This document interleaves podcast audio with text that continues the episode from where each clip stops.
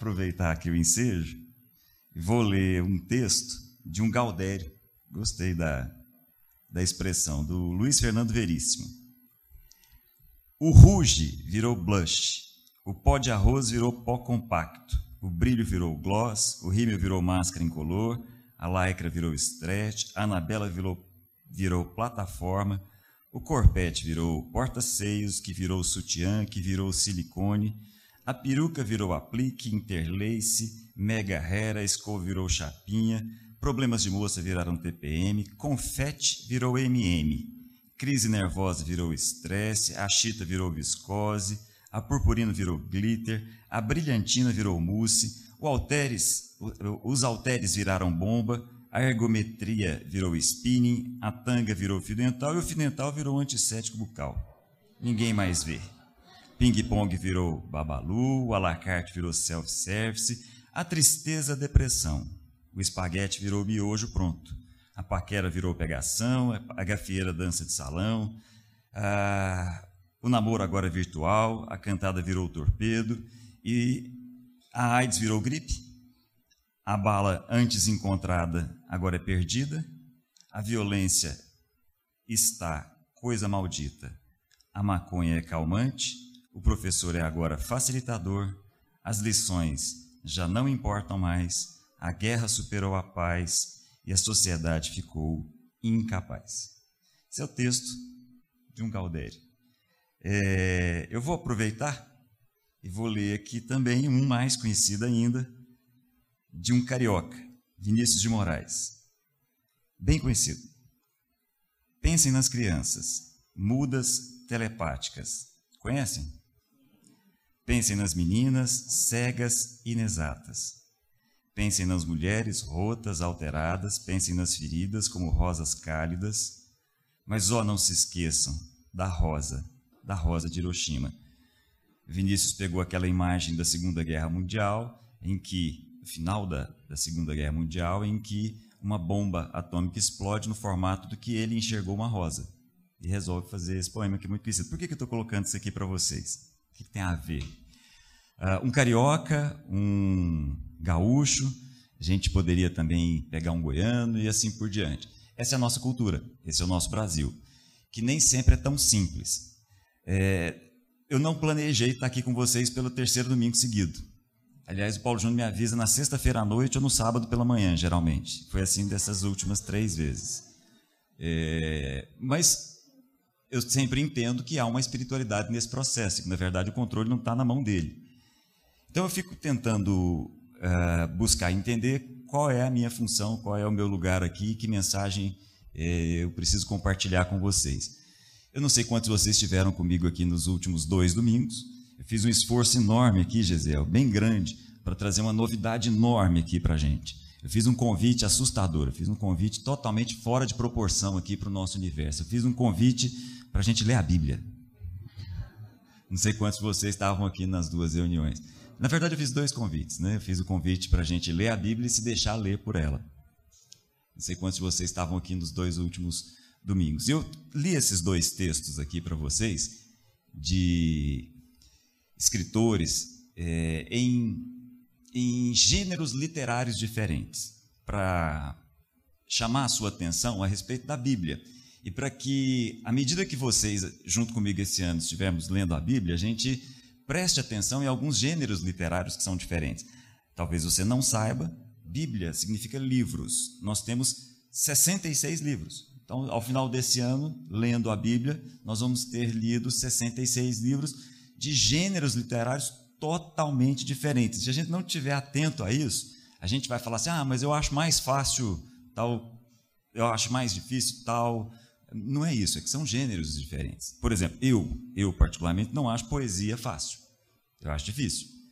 É, talvez entre nós aqui alguém fale exatamente o oposto. Mas o que é importante é a gente perceber que são gêneros literários diferentes e devem ser lidos de forma diferente. É esse o, o meu ponto. É, é interessante a gente perceber, à medida que nós estivermos lendo a Bíblia, que a gente vai encontrar, por exemplo, um tipo de literatura que eu vou utilizar hoje com vocês aqui, que nós poderíamos chamar de literatura fantástica. O que é a literatura fantástica? é aquela literatura que fica extremamente bem caracterizada, no nosso caso no Brasil, por Monteiro Lobato. Lembram do sítio do Capão Amarelo? Saci Pererê? Lembram disso? Muito bem. Faz uma viagem comigo. Imagine a gente ah, na Inglaterra, na Escócia, apresentando Monteiro Lobato. Entenderam? Vão entender? O que é a mula sem cabeça? Só que eles fizeram isso com a gente. A gente lê Harry Potter, a gente lê O Senhor dos Anéis e a gente lê as Crônicas de Nárnia. Nenhum problema, absolutamente nenhum problema. Só que eu quero dizer que são é, um tipo de literatura que não tem nada a ver com a nossa cultura. É uma mitologia nórdica, totalmente distante da nossa. Só que o peso dessa cultura sobre nós é tão grande que a gente às vezes tem mais facilidade, pode ser que alguns jovens aqui tenham mais facilidade com Harry Potter do que com a Narizinho. É uma pena isso. Mas o meu ponto aqui é, quando nós formos para as escrituras, é importante a gente perceber as diferenças entre os gêneros literários. Então, às vezes, a gente tem um conto, às vezes a gente tem uma novela, às vezes a gente tem uma prosa, às vezes a gente tem uma poesia. Só que tem um detalhe, uma poesia hebraica, que perde a rítmica, perde a rima à medida que é traduzido para a gente. E aí a minha, a minha atenção sempre e o meu desejo sempre em relação a vocês é de prestar atenção em qual é a mensagem, independentemente da cultura, independentemente do gênero literário. Qual é a mensagem que nós podemos trazer daquilo dali? Esse é o objetivo. E aí, assim, é, eu não sei quantos vocês estiveram comigo aqui nas duas últimas semanas. Há duas semanas atrás, eu conversei com vocês, eu tentei trazer para vocês aqui uma mensagem que nós podemos pensar a partir do rei Asa. Não sei quantos vocês estavam aqui. O rei Asa é um daqueles poucos reis na história de Israel que recebem um título. Ele fez o que era bom aos olhos do Senhor. Lembram disso? O rei Asa começa a vida extremamente bem. O rei Asa, quando inicia o seu reinado, encontra uma guerra semelhante à guerra descrita aqui pelo Gesiel, só que é uma guerra entre os etíopes e os judeus. E ele se coloca diante de Deus e coloca a sua confiança no Senhor. É esse o texto. E a vida, nosso amigo Asa continua. Só que o final da vida de Asa é interessante, é, é uma exortação forte para nós. Eu não sei se vocês se lembram, não sei quantos estavam aqui com a gente. O final da vida de Asa, é, é, ele decide colocar a confiança dele no dinheiro e nos médicos. Esse é um texto que tem 3 mil anos. Tem uma mensagem forte aí para a gente. Concordam? Na semana passada, é, eu conversei com vocês a respeito, tentei aqui trazer para vocês aquela imagem ah, do momento em que Jesus é convidado para jantar na casa de Simão, um fariseu, e do nada aparece lá uma mulher que não diz absolutamente nada, mas se dobra aos pés de Jesus, tira de dentro dela o mais precioso perfume, derrama aos pés de Jesus, unge os pés de Jesus. Lembram disso? Uma mulher que se dobra a Jesus. Na semana passada eu comentei com vocês nós sempre, sempre vamos refletir. Nós fomos criados assim. Não sei quantos estavam aqui, mas esse é um princípio importante. Às vezes a gente olha para o livro de Gênesis, por exemplo, e se perde em função do gênero literário e não presta atenção na mensagem que nós tiramos daquilo dali. O livro de Gênesis nos ensina muitas coisas. Uma delas é que nós fomos criados à imagem e semelhança de Deus. Nós fomos criados para refletir a imagem do Deus invisível. A grande bênção de Israel, todas as vezes que o sumo sacerdote se colocava diante de Israel, ele abençoava o povo com a seguinte expressão: Que o Senhor, lembram, faça resplandecer o seu rosto sobre vocês. Esse era, essa é a grande bênção, esse era o grande objetivo do povo de Israel, refletir a imagem do próprio Deus nós sempre vamos refletir. Só que há uma ironia nesse detalhe. Nós sempre vamos refletir aquilo ao qual nós depositamos a nossa confiança. Sempre. Nós refletimos sempre aquilo que nós confiamos. O nosso projeto, o projeto que Deus tem para nós é de refletir a sua imagem, a imagem do Deus invisível. No entanto, Se nós nos dobramos diante de uma vaca, como foi o caso do povo de Israel, nós refletimos a vaca. Lembram disso? Todas as vezes que nós nos dobramos diante de alguma coisa, nós refletimos essa alguma coisa. Há uma ironia nesse processo. O escritor de Deuteronômio diz que é como que um veneno inoculado em cada um de nós, um veneno amargo. Nós refletimos a imagem do Deus invisível ou nós refletimos a imagem daquilo que nós confiamos. Muito bem, eu queria, né, nesse tempinho que a gente tem aqui, ir para um texto é, de uma literatura estranha, mas nós vamos já partir desse pressuposto e prestar atenção na mensagem desse texto. Eu queria te convidar para abrir no livro do profeta Ezequiel, capítulo 28.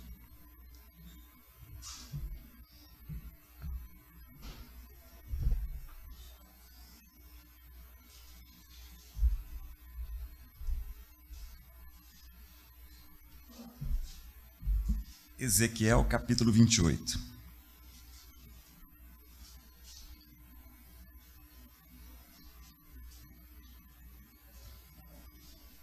Acharam?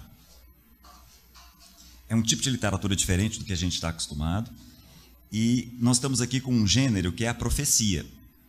Nesse caso especificamente, o profeta Ezequiel está lá na Babilônia, exilado, o profeta Ezequiel era um, uma pessoa procurada pelas pessoas, de uma forma geral, em especial os líderes de Israel no exílio, e era sempre alguém que tinha algo a dizer, e era alguém que sempre tinha os olhos para aquilo que as pessoas normalmente não estavam vendo. Esse é o profeta. Uh, muitas vezes o profeta é chamado de vidente exatamente por causa disso. Não é porque ele está vendo o futuro, é porque os olhos do profeta foram abertos para enxergar o que ninguém está enxergando aqui agora. Às vezes tem consequências em relação ao futuro. É fato profeta Ezequiel é essa figura. E aí o profeta Ezequiel tem os olhos abertos a respeito de uma profecia ah, para uma pessoa, chamado rei de Tiro. Dá uma olhadinha comigo aí, só para a gente começar. Veio a mim a palavra do Senhor. Então, a palavra do Senhor veio a Ezequiel, profeta Ezequiel. Diz assim, dois pontos, versículo 2. Filho do homem, diga ao governante de Tiro, ou a depender da sua versão aí, ao rei de Tiro ou ao príncipe de Tiro. Assim diz o soberano, o Senhor. Dois pontos. Olha para mim aqui, só um segundinho, vou fazer uma pausa para a gente entrar dentro do texto aí. Que personagem é esse? Que figura é essa, esse rei de Tiro? Vamos entender um pouquinho isso daí para a gente captar o que, que esse texto tem a nos ensinar. Qual é a mensagem que nós vamos pensar aqui? Tiro não, tem, é, não é parte do povo de Israel. Tiro, assim como Sidom, faz parte do povo fenício, que está dentro de Canaã, bem ao norte de Canaã. Algumas peculiaridades interessantes em relação aos fenícios. Não são os filisteus, os nomes parecem, em alguns momentos a literatura até confunde os dois, mas são duas nações totalmente diferentes. Os filisteus literalmente desapareceram na história. Os fenícios deixaram rastros até hoje. Os fenícios basicamente deram origem aos sírios, aos libaneses. Então, para você ter uma noção, Tiro e Sidom são cidades que conservam as suas ruínas até hoje e estão, olha que coisa interessante, ela, a, as cidades estão espremidas, de um lado, pelas montanhas do Líbano, de um outro, pelo mar Mediterrâneo. Eu estou falando de algo que começa há 3 mil anos atrás, 3.500 anos atrás. Então, lá atrás, lá atrás, há muito tempo atrás, está lá essas cidades, na verdade cidades estados, compondo o império, vamos dizer assim, o reino fenício. Entre eles, a cidade-estado de Tiro. Como ela estava, interessante isso, como ela estava espremida entre montanha de um lado e mar de outro, há 3.500 anos atrás, havia muita dificuldade de, de viver da agricultura. Então eles se lançaram ao mar pela primeira vez na história da humanidade. Lá atrás. Foram os primeiros a ter coragem de encarar o mistério do mar profundo. Construíram os primeiros barcos, que lá atrás eram chamados de galés. Uh, são aqueles barcos enormes que têm remo dos dois lados e escravos para puxar esses remos e foram ao mar. E começaram a dominar lá atrás a arte da navegação. De tal forma que esse lugar na história virou um lugar chave do ponto de vista do comércio. Vocês vão entender por que eu estou falando isso à medida que a gente vai ler o texto. e passou a ser uma nação-chave do ponto de vista do mar. Porque nessa época ninguém se atrevia a ir ao mar. No máximo, um lago. No máximo, pescar ali no lago, que já era uma grande dificuldade. Bem depois desse período aqui, nos dias de Jesus, pescar no lago de Genezaré era considerado ir ao mar. Façam ideia do que devia ir, devia ser ir para o Mediterrâneo, por exemplo. Então, olha comigo. De repente, os fenícios, Tiro é uma dessas cidades fenícias, estão ali cuidando como ninguém de entrar no mar e fazendo do seu lugar um ponto de apoio comercial como em nenhuma outra época na história da humanidade. Então, eles viraram um ponto-chave e se enriqueceram por causa disso. As relações com Israel são interessantes. O rei de Tiro, num determinado momento, uma pessoa chamada Irão, fez amizade com Davi e Salomão e auxiliou, inclusive, na construção do templo. Aliás, quando Salomão trouxe o, o, o reino é, de Israel para o seu ápice, Salomão contratava os fenícios para pegar os barcos e ir buscar ouro em terras distantes, por exemplo, a, terra de Ofir, não sei se vocês já ouviram falar. Então, quando precisava de ouro lá para o templo, o templo de Salomão, ia lá no rei fenício, buscava, oh, vai lá, busca tal. Tudo bem, a história dos dois continua de maneira paralela. Num certo aspecto, israelitas e fenícios tinham um certo nível de amizade e foram construindo as suas vidas de maneira paralela. Só que reis foram sucedendo reis. Inclusive, num determinado momento, um rei de Israel se casa com uma filha de um rei lá da Fenícia, Jezabel. Acabe se casa com Jezabel, juntos os dois, depois eles se separam e a história continua. Chega aos dias de Jesus, muitos séculos depois, Jesus, não sei se vocês se lembram disso, num determinado momento, com seu ministério em alta, resolve dar um tempo, sair um pouco do universo ali dos judeus e vai até Tiro e Sidom. Lá ele encontra uma mulher chamada Ciro Fenícia, ou Cananeia, que procura Jesus porque a sua filha estava atormentada por espíritos imundos. Não sei se vocês lembram disso. Aí Jesus diz para ela: Olha, eu vim para os filhos de Israel. Lembram dessa história? Mas não é o nosso ponto. O que eu quero comentar é que durante milênios a história dos judeus e a história dos fenícios caminhou de maneira paralela. E o que a gente tem aqui agora é uma profecia não para os judeus, é uma profecia para o rei de Tiro, ok? Que é um fenício que dominava a arte da navegação, que dominava a arte do comércio e fez uma riqueza enorme naquela região ali que hoje nós consideramos o Líbano. E aí, olha o texto junto comigo a partir dessa introdução. Versículo 3. Final do versículo 2. Deus falando: No orgulho do seu coração, você diz: Sou um Deus. Sento-me no trono de um Deus, no coração dos mares. Para quem é que essa profecia está se dirigindo? Para o rei de Tiro, não é isso? Não é assim que ela começa? Olha, filho do homem, diga ao governante de Tiro, diga ao rei de Tiro, diga ao príncipe de Tiro. Então a profecia é para ele. Tá joia? No orgulho do seu coração, você diz: Sou um Deus. Sento-me no trono de um Deus no coração dos mares. Mas você é um homem e não um Deus. Embora se considere tão sábio quanto Deus. Você é mais sábio que Daniel? Aí nós não sabemos exatamente, mas muito provavelmente é o Daniel, o profeta Daniel, conhecido em função da sua sabedoria e interpretação de sonhos. Versículo 3 ainda: Não haverá segredo que seja oculto a você? Mediante a sua sabedoria e o seu entendimento, você granjou riquezas e acumulou ouro e prata em seus tesouros. Por sua grande habilidade comercial, você aumentou as suas riquezas e por causa das suas riquezas, o seu coração ficou cada vez mais orgulhoso. Muito bem, então nós temos um personagem aqui, o rei de Tiro. Segundo essa profecia, segundo esse lamento, segundo essa exortação do profeta, o que, que chama a atenção ah, dessa pessoa que está aqui? É rico. É rico, né? Se considera sábio? Sim, né? Seguramente.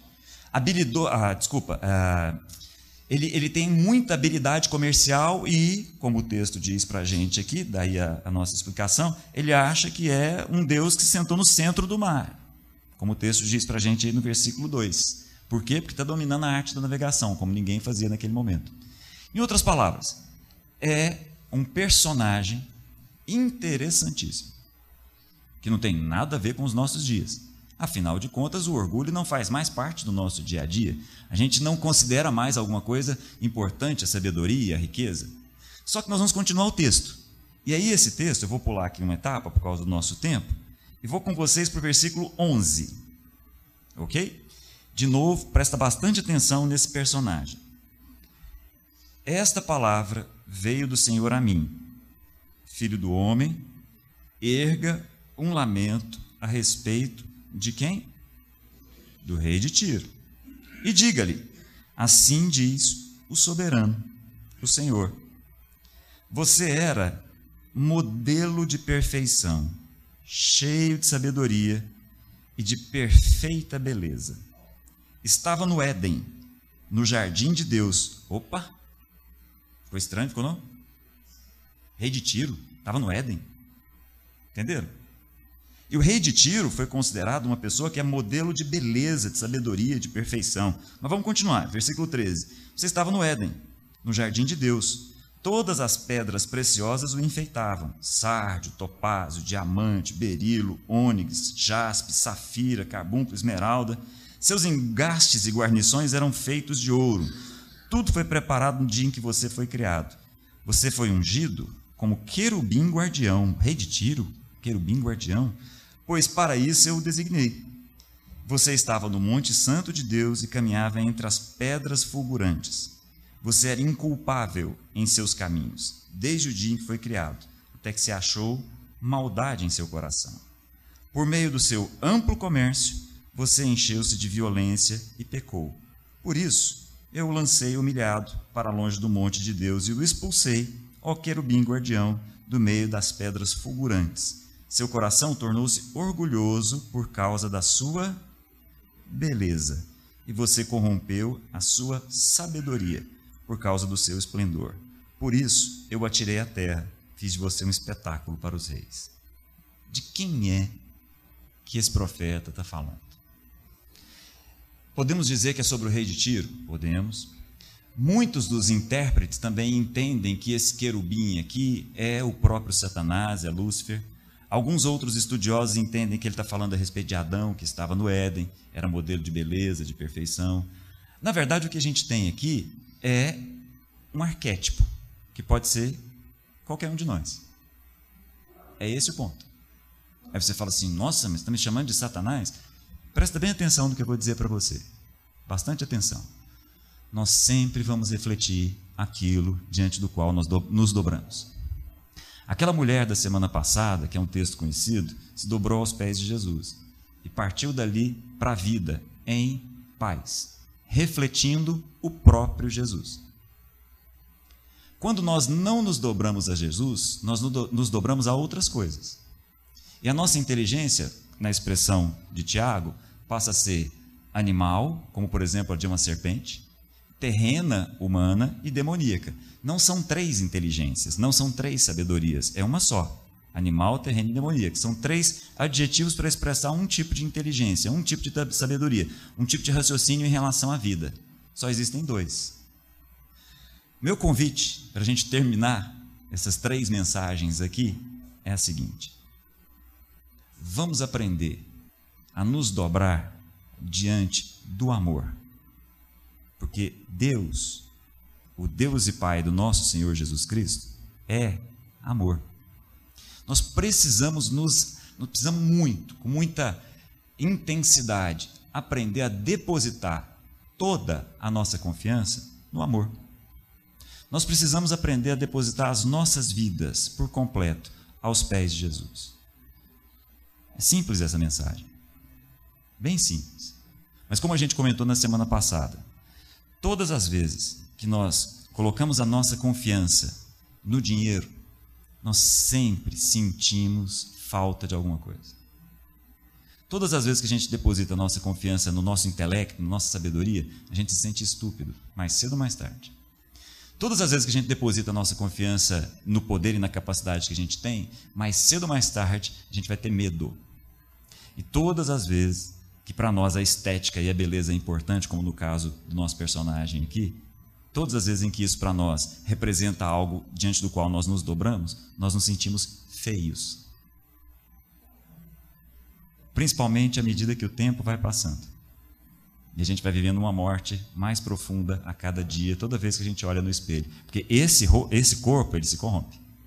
Então nós precisamos aprender a depositar toda a nossa confiança no amor. Nós precisamos aprender a depositar toda a nossa confiança aos pés do nosso Senhor Jesus. Porque é a única possibilidade que nós temos de caminhar com a vida em paz. Entenderam? Eu queria terminar essas três mensagens que eu honestamente não planejei, mas entendo ser de Deus, porque é algo que eu tenho considerado para a minha vida, compartilhando com vocês. De maneira extremamente simples. Muito simples. Porque se nós não aprendermos a nos, a, a colocar a nossa confiança no nosso Deus e Pai, nós nos machucamos. Esse é o grande drama, porque às vezes a gente acha que Deus está incomodado porque Deus ficou é, chateado, porque de repente nós acordamos e Ele não é o nosso Deus. Quem sofre com isso não é Deus, quem sofre com isso somos nós. E ao fazer isso, nós começamos a nos machucar uns aos outros. Eu vou compartilhar com vocês aqui algo que eu vivi recentemente, assim, para mim foi muito forte. Eu estava numa reunião com alguns amigos, todos com filhos, e um casal lá comentou o seguinte: Olha, eu conversei já com as minhas filhas, falei para elas, vocês não deviam ter filhos. E eu fiquei acompanhando, vendo até onde essa conversa ia chegar. Não, esse negócio de ter filho, bobagem, uma despesa enorme, dinheiro, energia. Não, nada de ter filho, vai curtir a vida. E eu olhando aquilo dali. Fiquei pensando se eu fosse um dos filhos, né, uma das filhas. Qual é a mensagem que eu estaria recebendo ali? Não era para eu ter nascido, né? Estão entendendo? Por quê? Porque nós nos dobramos ao que não tem, de fato, nenhuma profundidade e não representa o amor. E quando nós fazemos isso, nós nos machucamos. Então, quando a gente percebe alguma questão que está pesada em casa, bastante atenção. Porque pode ser que a gente esteja se machucando porque a nossa confiança está no lugar errado dentro de casa. Pode ser que, em função de alguma coisa que está pegando lá, no final das contas é porque nós estamos nos consumindo uns aos outros. Porque no final das contas, essa é a grande questão. Quando nós não nos dobramos a Jesus, nós começamos a nos machucar e nós começamos a nos alimentar um do outro. Literalmente. Esse é o grande drama de quem não se dobra aos pés de Jesus. Nós precisamos aprender que, ao nos dobrar aos pés de Jesus, nós o refletimos. E como quem reflete a Jesus, nós não consumimos mais uns aos outros. Ao contrário, nós é que nos colocamos. Fique à vontade. Sou o pão, sou o vinho, sou o seu cordeiro. Afinal de contas, eu tenho paz. A vida para mim está completa. Entenderam? Então, terminando nosso tempinho aqui que já deu, queria baixar a cabeça, pedir a Deus que essa palavra pudesse entrar no nosso coração. Deus amado, em nome de Jesus, invade o nosso coração com a tua palavra e nos ensina, nos ensina a depositar a nossa confiança no amor. Em nome de Jesus, nos ensine a nos dobrarmos diante do Senhor e nos dedicarmos ao Senhor. Toda a nossa confiança. Em nome de Jesus.